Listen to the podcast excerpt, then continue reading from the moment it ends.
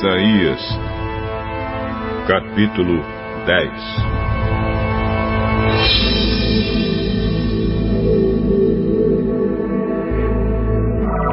Ai de vocês que fazem leis injustas, leis para explorar o povo.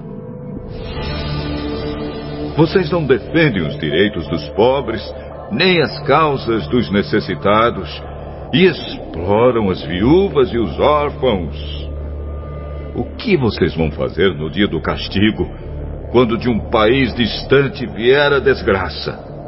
A quem vão pedir socorro? Onde esconderão as suas riquezas? Vocês serão levados como prisioneiros, serão mortos na batalha. Mesmo assim, a ira de Deus não passou a sua mão continua levantada para castigar. O Senhor disse: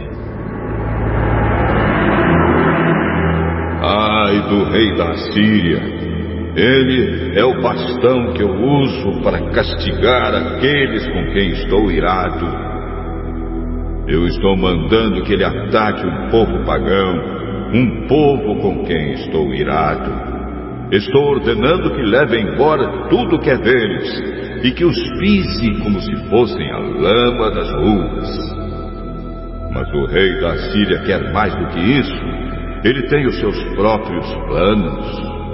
Só pensa em conquistar muitas nações e destruí-las completamente. Ele diz: Todos os meus comandantes são reis tenho conquistado muitas cidades, Calno e Carquemes, Amate e Apate, e também conquistei Samaria e Damasco. Já derrotei reinos pagãos, onde o povo adorava muitos ídolos, mais ídolos do que há em Jerusalém ou em Samaria. Já destruí Samaria e os seus ídolos, e farei o mesmo com Jerusalém e com seus ídolos. Quando o Senhor terminar tudo o que está planejando fazer no Monte Sião e em Jerusalém, então ele vai castigar o rei da Assíria, aquele homem orgulhoso e vaidoso. Pois o rei diz: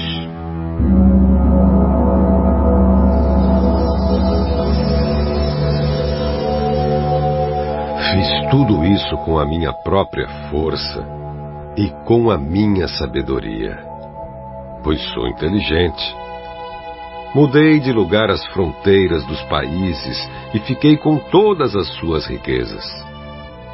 Como se fosse um touro, eu pisei os seus moradores. Eu levei comigo as riquezas das outras nações, como alguém que tira os ovos de um ninho abandonado. Não houve ninguém que batesse as asas, ninguém que desse um pio.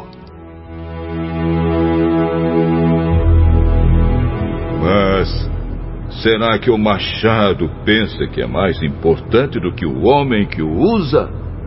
Ou será que a serra imagina que vale mais do que a pessoa que serra com ela? Será que um bastão, um simples pedaço de madeira, é capaz de levantar um homem. Por isso, o Senhor, o Deus Todo-Poderoso, enviará contra os fortes soldados assírios uma doença que os deixará sem forças. Mandará uma febre que, como fogo, queimará os corpos deles. O Santo Deus, a luz de Israel, será um fogo que, num dia só, queimará o mato e os espinheiros da Assíria. O Senhor destruirá completamente as florestas e as plantações. Será como uma doença mortal que acaba matando a pessoa. As árvores que sobrarem serão tão poucas que até uma criança será capaz de contá-las. Naquele dia, os poucos israelitas que ficarem vivos não vão confiar mais nos assírios que os fizeram sofrer. Eles vão pôr toda a sua confiança no Senhor, o Santo Deus de Israel. Alguns israelitas voltarão para o poderoso Deus. Mesmo que agora o povo de Israel seja tão numeroso como os grãos de areia da praia do mar, somente alguns voltarão. Deus já decidiu destruir o seu povo. A justiça virá como se fosse uma enchente, pois o Senhor, o Deus Todo-Poderoso, decidiu destruir este país inteiro e ele fará o que decidiu fazer. Portanto, o Senhor, o Deus Todo-Poderoso, diz ao seu povo que mora em Sião: Meu povo, não fique com medo dos assírios quando eles castigarem e maltratarem vocês como os egípcios fizeram. Pois daqui a pouco deixarei de castigar vocês e na minha ira destruirei os assírios. Eu, o Senhor Todo-Poderoso, castigarei os assírios com meu chicote, como fiz com os midianitas perto da pedra de Oreb. Eu os castigarei como castiguei o Egito. Naquele dia eu livrarei vocês da escravidão e tirarei a pesada carga que os assírios puseram nas suas costas.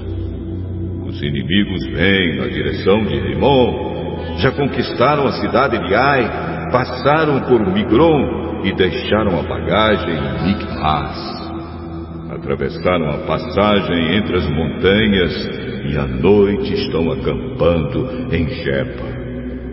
Os moradores de Ramá estão tremendo de medo. E os de Gibeá, a cidade do rei Saul, já fugiram.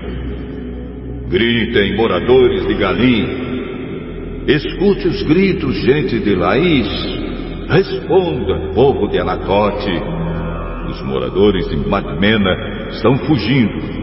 Fogem também os de. Hoje mesmo os inimigos chegam até a cidade de Nob e dali ameaçam o Monte Sião, as cidades de Jerusalém.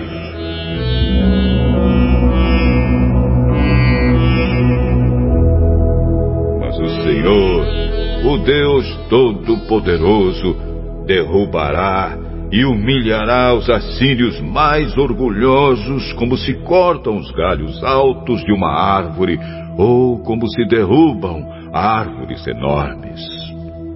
Com o seu machado, ele derrubará as árvores da floresta, e elas cairão como caem as belas árvores do Líbano.